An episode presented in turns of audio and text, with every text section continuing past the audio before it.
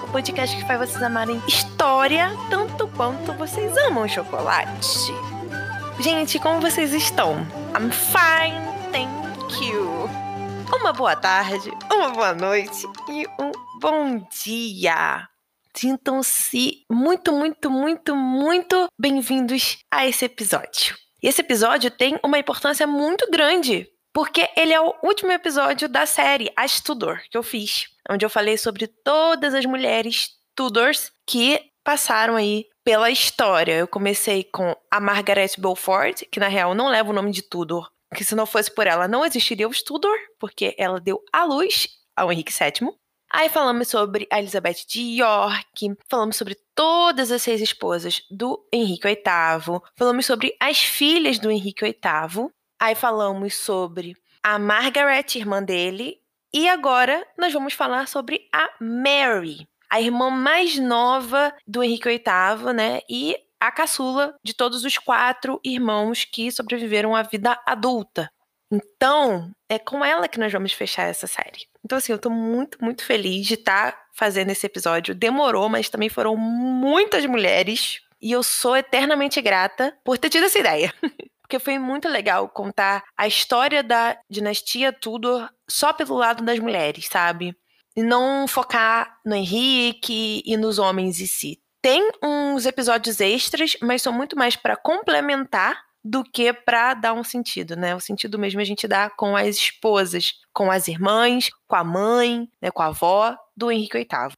Então eu tô muito, muito, muito feliz de chegar a esse episódio de poder falar isso para vocês. Então, palmas, aê! Tá, tá, tá, tá, tá, tá. tá.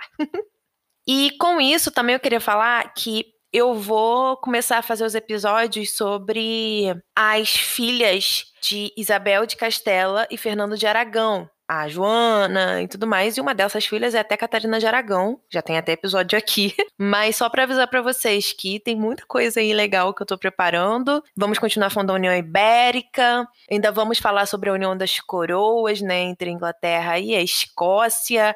Ainda não terminei os episódios da Elizabeth, né? Que eu já falei aqui milhões de vezes. Que Elizabeth tem muita coisa que eu vou ficar fazendo parcelado, né? Mas vai chegar também.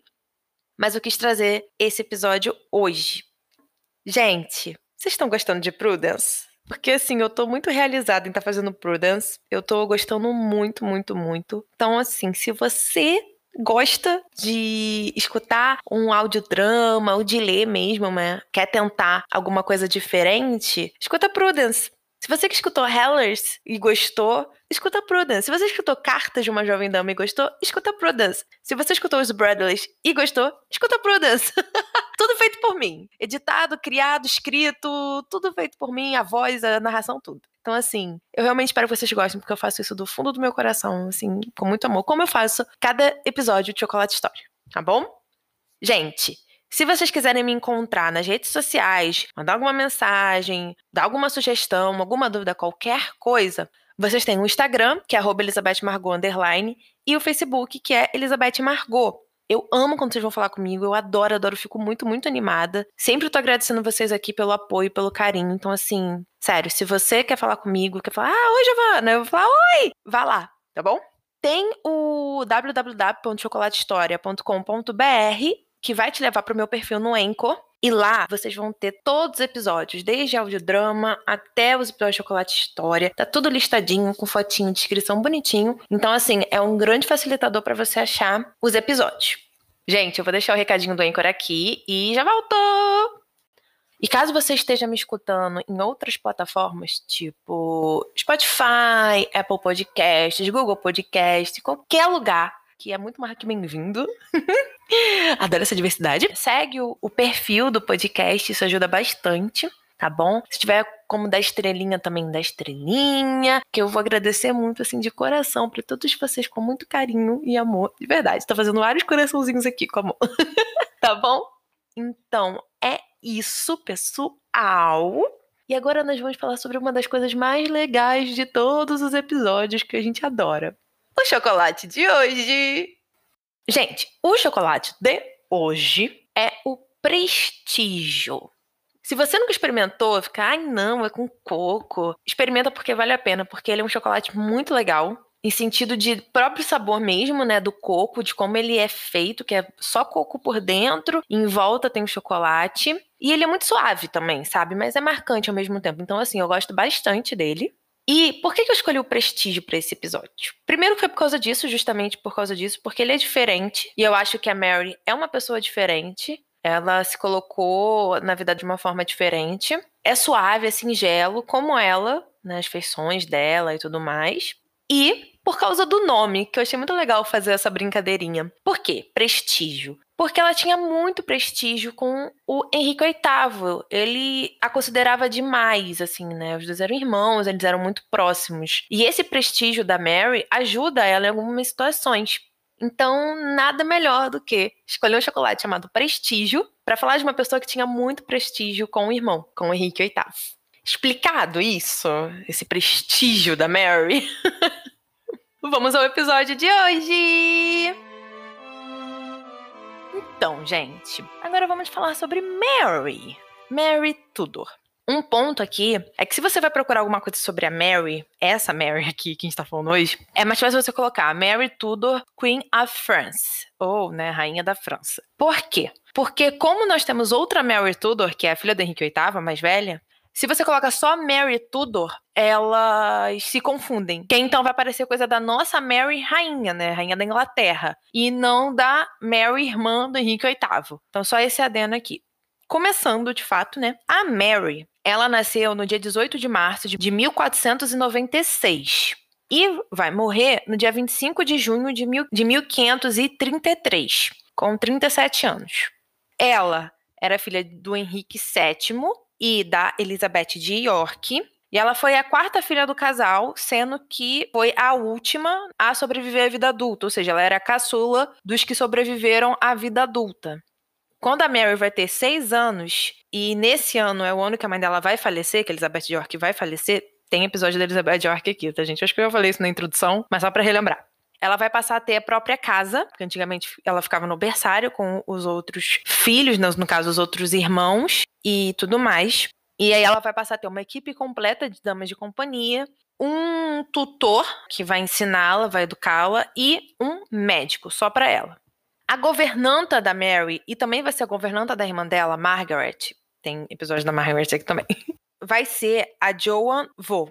Esse Vaux é, é francês, é V-A-U-X. Eu não falei perfeitamente, né, gente, mas enfim. E as duas, elas tinham uma relação muito, muito, muito próxima. Muito próxima mesmo, a Mary e a Joan.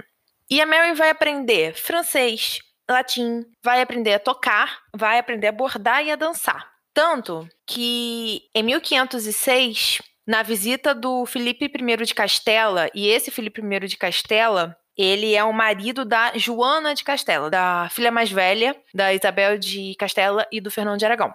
Ele vai visitar a corte inglesa e lá a Mary vai tocar alaúde, que é uma espécie de violão, gente. Hum, fiz uma comparação muito drástica aqui só para vocês pegarem na memória assim uma imagem. E ela vai tocar também o clavicórdio, que também é uma espécie de teclado lá na época. Vamos falar agora da relação da Mary com o Henrique VIII.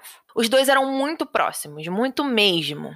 Justamente por terem sido os dois últimos filhos, né, assim, no caso, a sobreviver à vida adulta, e a idade ser próxima e terem passado a infância muito junto. Porque, querendo ou não, o Henrique não era herdeiro ao trono. Ele passa a ser herdeiro ao trono depois, quando ele já tem 10 anos, entende? Quando o irmão dele falece. Então, assim, isso possibilitou o Henrique a ter maior contato com as irmãs, principalmente com a Mary, que era mais nova do que ele. E o nome da Mary, né, da filha mais velha do Henrique VIII, é Mary por causa da irmã dele. Foi uma homenagem que ele fez à irmã dele mais nova, né, a Mary. Um ponto aqui interessante dizer é que a Mary, ela não vai ter uma saúde tão forte. Então, ao longo da vida dela, ela vai estar sempre acompanhada de algum médico, vai estar sempre tomando algum tipo de remédio, porque ela sempre foi muito frágil. Mas isso não impede, por exemplo, dela ser considerada uma das princesas mais lindas da Europa na época. E ela tem esse título, e se vocês olharem as imagens dela, tá lá no Instagram ou no Facebook, que são poucas imagens, mas realmente, assim, é uma beleza muito linda. Vocês não precisam nem ir lá, é só olhar a capa do episódio, sabe? Foi uma das poucas imagens que eu achei dela e que, nossa, eu acho muito bonita, de verdade, assim. Então, assim, ela era considerada uma das princesas mais lindas na época, né, da Europa. Em 1507, a Mary ser prometida ao Carlos. Esse Carlos era filho do Felipe I de Castela e da Joana. Então, de certa forma, até a ida do Felipe à Inglaterra foi um jeito de se pá fazer esse acordo de noivado. Eles vão ficar noivos até 1513, porém o noivado vai ser cancelado depois disso. Um ponto aqui importante dizer é que esse Carlos do que eu tô falando é o Carlos V, imperador do Sacro Império Romano Germânico, tá bom? Eu já citei ele por aqui em alguns momentos, principalmente no episódio da Catarina de Aragão e nos episódios da União Ibérica, né, da parte espanhola e da parte portuguesa. Ainda tá saindo episódio da União Ibérica também. Então, é desse Carlos que eu tô falando, tá bom? Só pra situar todo mundo. Quando esse noivado acaba, o cardeal Wolsey vai negociar um tratado de paz com a França. E esse tratado de paz vai ter a cláusula de que o tratado vai ser ratificado, né, vai ser feito através do casamento do rei francês com a Mary. Gente, um ponto aqui já para assim jogar de cara, e eu já falei isso em muitos outros episódios, é que casamento na época que nós estamos trabalhando e durante muitos e muitos e muitos anos era contrato político, era acordo político. Então, a Mary, ela vai nascer com um propósito de servir como objeto político para conseguir as coisas. Ou seja, eu te dou a minha filha, você casa com ela e eu consigo alguma coisa de você. Seja em tratado de paz, em apoio militar, em terras, em dinheiro, o que quer que fosse. Infelizmente, a mulher foi vista assim por muitos e muitos anos. Graças a Deus, hoje a gente tem tentado melhorar isso. Ainda existe muita gente que pensa dessa forma. Só que nós mulheres não somos Nada disso. Nós somos únicas mulheres ser pensantes e lindamente maravilhosas, tá bom? Então esse casamento, ele vai servir para essa união anglo-francesa. O rei em questão, que a gente está falando aqui, é o Luís XII. E ele tinha, na época, 52 anos. E a Mary tinha 18. Eles vão se casar no dia 9 de outubro de 1514. E a Mary não gostou do casamento em si, porque ela olhou para aquilo e falou: Eu tô casando com um velho. Porque naquela idade, ter 52 anos era ser velho. Então, assim, ela não gostou muito da situação onde ela foi colocada. Isso aí não é segredo para ninguém. Ela vai para a França, né, como rainha da França, que agora ela é casada e tudo mais com o rei francês. Ela vai acompanhada da governanta dela, a Joan, para você ver como elas eram unidas. E ela também vai com mais quatro damas de companhias. Entre essas quatro, né, duas das quatro damas de companhias eram a Ana Bolena e a irmã da Ana Bolena, Mary Bolena. Falei disso no episódio da Ana Bolena e que tá bem legal de escutar. Então, ela chegou na França e o que, que ela encontra? Ela encontra um rei de 52 anos que não tinha filhos homens, ele tinha filha mulher só, tá? Duas, se eu não me engano mas que queriam um filho homem. E o casamento também foi para isso, né? Foi uma tentativa deles de conseguir um filho homem porque o cara estava desesperado. E durante o casamento, a Joan vai ser obrigada a deixar a França, né? Ela vai ser mandada embora, ela vai voltar para Inglaterra. Por quê? Porque o Louis não gostava dela, não gostava da Joan, a governanta da Mary. Principalmente porque ela era muito conservadora com relação à intimidade dos dois, pelo que parece. A Mary vai ficar muito bolada com isso, com a ida da Joan para Inglaterra, né? A volta da Joan para Inglaterra, ela vai mandar carta pro Wolseley, vai falar, ó, oh, eu quero a Joan de volta, não sei o quê, mas ela nunca vai conseguir trazer a Joan de volta para a França. Mas também ela não vai precisar se preocupar muito. Por quê? O Louis vai morrer em 1 de janeiro de 1515. Ou seja, ele vai morrer menos de três meses depois do casamento dele com a Mary. Então ela vai ser rainha por muito pouco tempo. E isso, de certa forma, foi bom para ela, né? Porque ela não queria casar com ele pela situação, né, por ele ser velho e tudo mais. E o cara morreu logo depois. Eles não tinham filhos, ela não estava grávida nem nada, tá bom? E agora ela era rainha viúva da França e irmã de Henrique VIII. E aí, vamos ter que andar um pouquinho para trás para depois seguir. A Mary, ela tinha sentimentos pelo Charles Brandon, que era o duque de Suffolk, antes mesmo do acordo do casamento dela com o rei francês. E aí, quando ela vai se casar com o rei francês, e ela não tem muita escolha, ela vai se casar com ele porque tem que se casar, ela fez o Henrique prometer que, caso ficasse viúva, ela teria liberdade para escolher com quem casar. O Henrique prometeu, falou: tá bom, ok, pá. Só que, tipo, eu diria que foi mais pra ludibriar do que pra de fato querer transformar aquilo em realidade. Pois bem, o rei francês vai morrer, e aí, quem vai ser mandado para buscar a Mary na França? O Charles Brandon. Ai, meu Deus, parece que, né, que tá colocando mais palha naquela chama, porque não é possível, enfim. Antes do Charles ir para a França, ele vai prometer para Henrique que não vai fazer nada com relação a Mary, ou seja, não vou casar, não vou fazer nada disso. Porque a ideia de casar o Brandon com a Mary não era muito bem vista no conselho do Henrique VIII. Muito pelos motivos de que ah, ele vai conseguir mais poder, casando com a irmã do rei, todas essas questões. Então não era um cenário muito favorável para o Brandon. E além de tudo, porque aquilo que eu falei, princesas reais, filhas e irmãs de rei, são mulheres que nasceram para ser usadas para tratado, para ações e acordos políticos. E fazer ela casar com o Brandon não era um acordo político. O Henrique não ia ganhar nada com isso, sabe? Então, assim, não era bem vista a própria ideia de casar a Mary com o Charles Brandon, Duque de Suffolk. Ele vai chegar na França, o Charles, né? Vai chegar na França no fim de janeiro de 1515, um pouco depois da morte do rei francês.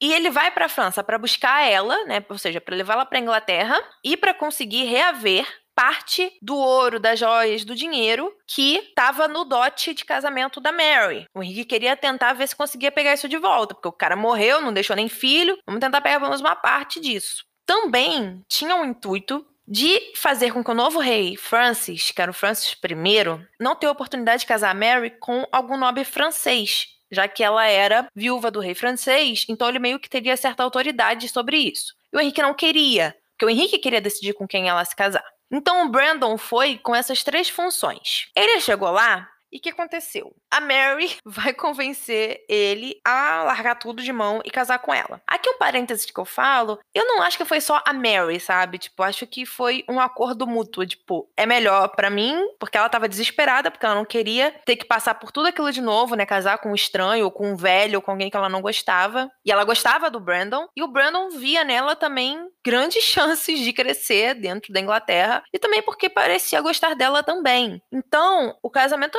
para mim, foi tipo, mútuo. Olha, eles se olharam, estavam impedidos, porque não tinha ninguém ali para proibir eles de nada, e falou: ó, vamos casar? Ah, vamos. E casaram. Eles casam em 3 de março de 1515. Aí eu vou abrir um parêntese aqui com vocês, vou dizer o seguinte: não é certeza dessa data. Eu quis colocar para manter a linha temporal, mas ela é uma data que ainda está em dúvida se foi de fato esse dia que eles se casaram na França, tá? Porque eles se casam na França. E o negócio é o seguinte, gente. Agora para, para, para, para, para, para tudo, porque é agora que o rolê começa a feder. Por quê, gente? Por que, que o negócio vai pegar fogo agora? Porque o que eles fizeram foi traição. Não se pode casar com um membro da família real próximo ao rei, no sentido de que, tipo, a irmã dele, a filha dele, sei lá, a mãe dele, sem autorização do rei. Isso não pode acontecer. E isso até hoje existe. Hoje é mais flexível, mas, por exemplo, vamos pegar a família real britânica, né? A família real inglesa. William, né, que é o herdeiro ao trono depois do Charles, que é o pai dele. Para se casar, ele teve que pedir autorização para a rainha. Para o próprio Charles casar com a Diana, ele teve que pedir autorização para a rainha. Para o próprio Charles casar com a Camila, ele teve que pedir autorização para a rainha. Para o Harry casar com a Meghan, teve que pedir autorização para a rainha. Óbvio que os membros menores, aqueles que estão mais distantes da linha de sucessão, não precisam pedir. Ou já fica uma coisa mais maleável, tipo as princesas de York, a Beatrice e a Eugene, por exemplo. Não necessariamente elas tiveram que pedir autorização para a rainha. Acho que pediram sim, mas isso não foi uma obrigatoriedade a ponto de, ó, se não pedir, o casamento é anulado, né? É inválido, é traição. Entendeu? Então, isso existe e naquela época era muito mais real, muito mais palpável e muito mais perigoso fazer esse tipo de coisa. E os dois fizeram que, que vai acontecer então? O conselho, que já não estava muito favorável à situação que estava se formando, vai pedir a prisão ou e, ou e, mas mais e do que ou, execução do Charles Brandon. A Mary estava salva, ela não ia ser presa, ela não ia para execução, ela não ia fazer nada, porque ela era irmã do Henrique, ela era muito amada por ele, ela tinha o prestígio que eu falei pro Henrique, assim, ela tinha um prestígio muito grande, então ela nunca teve uma prisão eminente ou uma execução eminente. O Henrique ficou putaço, possessaço, putz, tipo, quê? Você não é nem maluca que tu fez isso, né? Você e o cara, né? Ele ficou boladaço. Nossa, ele ficou muito bolado. E o Wolseley, o cardeal, né? Ele vai interceder em favor dos dois, da Mary e do Charles Brandon. Um ponto aqui é que tem episódio do Wolseley, tá, gente? Eu já fiz episódio dele. Então, se vocês quiserem escutar um pouquinho mais sobre o Wolseley, eu até citei um pouco disso lá, dessa situação que aconteceu. Então, vamos lá. Foi bem legal também fazer. E justamente pela Mary ter prestígio, ter muito amor do Henrique, é que ele apenas aplicou uma multa para os dois. Apenas não, porque a multa era assim caríssima, muito, muito, muito pesada. Mas o Charles nunca foi preso, a Mary nunca foi expulsa da corte, nada disso. Não houve execução, não houve nada. Coisas que o Henrique geralmente faz, né? Não aconteceu. Justamente por ela ser a irmã dele e que ele amava muito ela. E aí, a multa que eles deveriam pagar era de 24 mil libras na época, o que dá em torno de mais ou menos 7 milhões e 200 mil libras atualmente. Basicamente isso, tá, gente? Não é certinho a contagem, não, por favor. Mas eu só coloquei para mostrar para vocês que o negócio foi pesado. Porém, porém, prestem bem atenção. Porém, depois de um tempo, a multa passou a ser reduzida. E o casal quase não pagou a multa em si. Tá? Eles pagaram muito pouco dela. Foi tipo nada, sabe? Comparado ao valor real dela. No dia 13 de maio de 1515, vai ocorrer o casamento oficial dos dois na corte inglesa, né? No palácio de Greenwich. Eles vão se casar. O Henrique vai estar tá com a Catarina de Aragão, né? Porque eles ainda eram juntos. Não, não tinha nada de Ana Bolena ou de quebrar com a igreja. Isso vai mostrar que o Henrique apoiava os dois, tanto a Mary quanto o Charles Brandon. E era um recado para a corte e para o reino e para todo mundo apoiar os dois também. Agora vamos falar sobre o casamento dos dois. A Mary, ela foi a terceira esposa do Charles Brandon. Ele já tinha duas filhas do segundo casamento e elas se chamavam Anne e Mary. E a Mary, né, a, a Mary Tudor, ela passou a cuidar das duas, como se fossem filhas mesmo e tudo mais, porque a mãe já tinha falecido. Do casamento dos dois, né, deles mesmo agora falando, nasceram quatro crianças. O primeiro foi o Henry Brandon, e ele nasceu em 1516, porém ele vai morrer em 1522.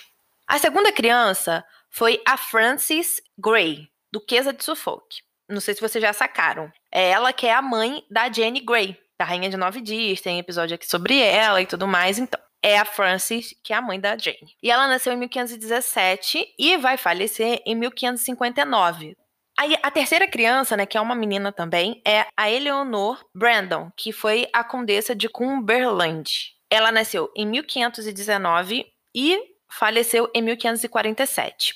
E a última criança foi o Henry Brandon, primeiro conde de Lincoln. Um ponto aqui é o mesmo nome do mais velho, tá? Por quê? O Henry, ele nasceu em 1523, apenas um ano depois da morte do irmão mais velho, que foi 1522. E naquela época se tinha costume de homenagear todo mundo, né? Por isso que o nome se repete, isso aqui pá. E como tinha sido o nascimento muito próximo da morte, eles resolveram colocar o nome da criança de novo, de Henry, justamente para também homenagear o filho falecido. E o Henry Brandon, ele vai morrer em 1534. Então, assim, ele também não vai viver muito tempo. Então, dos quatro filhos da Mary e do Charles Brandon, só dois sobreviveram, que foram a Frances e a Eleanor. E foram elas que chegaram à vida adulta, tiveram filhos e tudo mais. Os meninos não sobreviveram.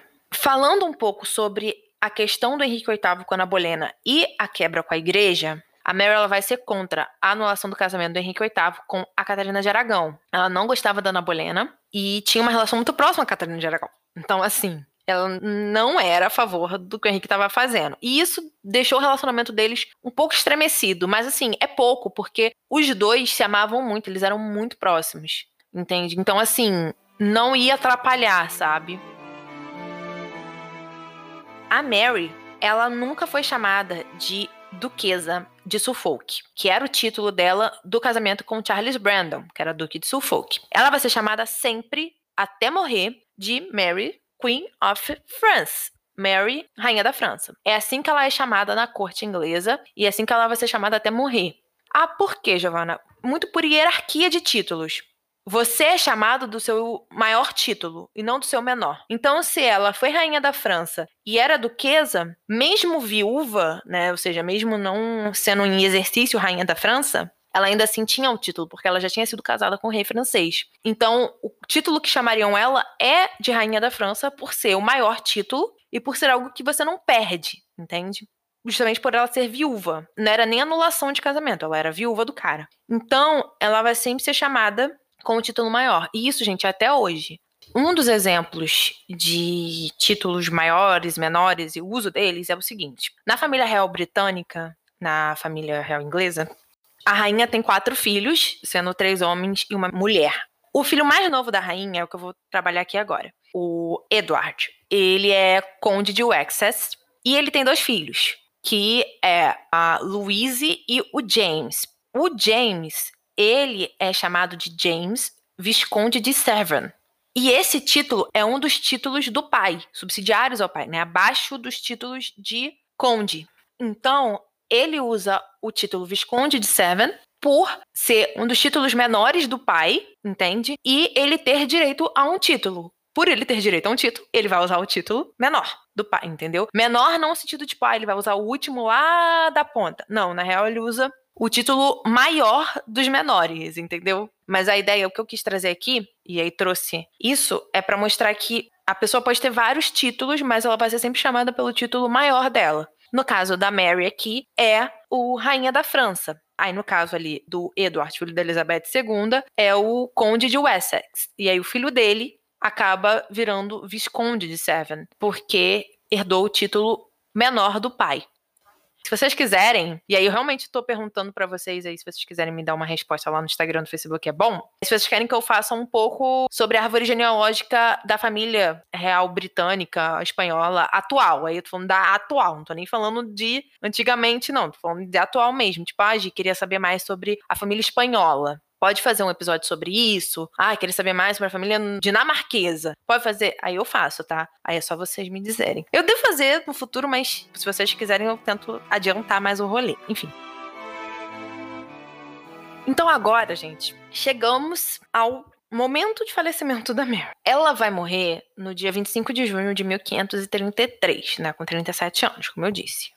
E assim, não existe uma causa concreta do que, que foi a morte dela. Mas provavelmente foi alguma doença proveniente da doença do suor. Porque em 1528 a Mary ela vai pegar a doença do suor, mas vai se recuperar, não vai morrer, mas vai ficar com muitas sequelas dessa doença. Ou seja, ela vai ficar com uma saúde muito frágil. Ela já não tinha uma saúde muito boa. E vai ficar com a saúde mais frágil ainda. Então, provavelmente foi nesse período aí que ela adquiriu outra doença, ficou doente, enfim, com alguma coisa mais densa, e aí ela veio a falecer. O funeral da Mary foi feito com toda a pompa que uma irmã e filha de rei, barra rainha viúva da França, tinha que ter, né? O corpo dela foi embalsamado e ficou três semanas na casa dela, que é a Westthorpe Hall, onde ela morava com o Charles Brandon. E aí, no dia 20 de julho de 1533, ela vai ser enterrada na abadia da cidade de Bury St. Edmunds, tá? Que era uma abadia muito famosa na época. Uma delegação francesa veio pro enterro dela. E vai ser assim, um enterro digno de rainha mesmo, sabe? E também de irmã favorita do rei. Cinco anos depois, essa abadia, que era um mosteiro, tá? Ela vai ser dissolvida por causa da dissolução dos mosteiros. E o corpo da Mary vai para uma igreja vizinha, que é a igreja de St. Mary. E ela ficou lá, tá lá até hoje. Porém, em 1784, o caixão dela foi aberto e foram retiradas algumas mechas de cabelo da Mary. E uma das pessoas que ficou com essa mecha, né, com uma dessas mechas, foi o Horace Walpole, que era conde de Oxford. Também temos a Dorothy Bentwink, que foi a duquesa de Portland, e muitos outros nobres. Não foi uma única mecha de cabelo que tiraram da Mary. Hoje, uma das mechas está em um medalhão, para ser mais específica. Ela se encontra no Museu de Moses Hall, na cidade de Bury St. Edmunds, a mesma cidade que ela está enterrada. Tem foto dela, da mecha, no Instagram, no Facebook também, tá, gente? E assim, Mary acaba por aqui. A história dela, né? Toda a trajetória. Mas, apesar de ter sido um episódio leve, né? Tranquilo, meio curto e tal, eu acho que a gente fecha com chave de ouro as Tudors, sabe? Aí agora nós vamos falar sobre Castelo e Aragão, né? Sobre a Espanha, estamos falando da União Ibérica. Vamos continuar falando de Inglaterra e de Escócia. Fiquem tranquilos, porque eu nunca vou deixar de falar de Inglaterra, mas assim, é esse tipo de, de série que eu fiz, eu quero fazer agora com a Espanha e depois quero seguir para Portugal também, falar dos Bragança melhor e tudo mais pra gente chegar aqui no Brasil, né? Porque tá todo mundo afim de chegar no Brasil. Eu também tô. Então, eu quero fazer tudo isso, tá bom, gente? Então, assim, muito, muito obrigada para quem tá escutando as Tudors, escutou as Tudors, gosta tanto. Eu tive essa ideia, eu acho que foi muito, muito boa, sabe? Porque eu queria colocar em evidência essas mulheres que de alguma forma foram donas de si. A Mary, ela é dona dela. Tu viu? Ela falou: não, vamos casar e tal, e ferrou-se meu irmão, caguei pra ele. Então, assim, ela correu atrás do que ela queria, sabe? Dentro de um lugar onde ela era muito pressionada, muito repreendida por ser mulher. Então, eu acho que nada melhor do que acabar Studers com a Mary, sabe? Justamente por ela ter tido essa força, essa garra de falar: olha, eu quero isso e eu vou atrás disso. Então, fico muito feliz de ter feito todos esses episódios e de estar tá aí fazendo muitos mais, sabe? Então é isso, gente. Assim, foi muito, muito, muito gratificante para mim fazer todos esses episódios e continuar fazendo todos os episódios que eu faço, porque eu amo fazer isso, de verdade. E eu fico muito feliz que vocês amem escutar o que eu falo! Lá, lá, lá. Tanto aqui no Chocolate História quanto nos audiodramas, né? Então, assim, sério, muito obrigada. Então é isso, gente. Eu vejo vocês em outro episódio. Qualquer coisa, falem comigo no Instagram ou no Facebook. O Instagram é Elizabeth Margot Underline e o Facebook é Elizabeth Margot. Então é isso, eu vejo vocês nos próximos episódios sobre Espanha, Portugal, Inglaterra, Escócia, França, que daqui a pouco a gente vai chegar na França também. Sobre tudo isso. Eu adoro falar sobre história. Eu amo isso que eu faço. Eu adoro história, eu amo história, por isso que eu me formei nisso. Tá bom? Fiquem com Deus. Um grande beijo e Tchau!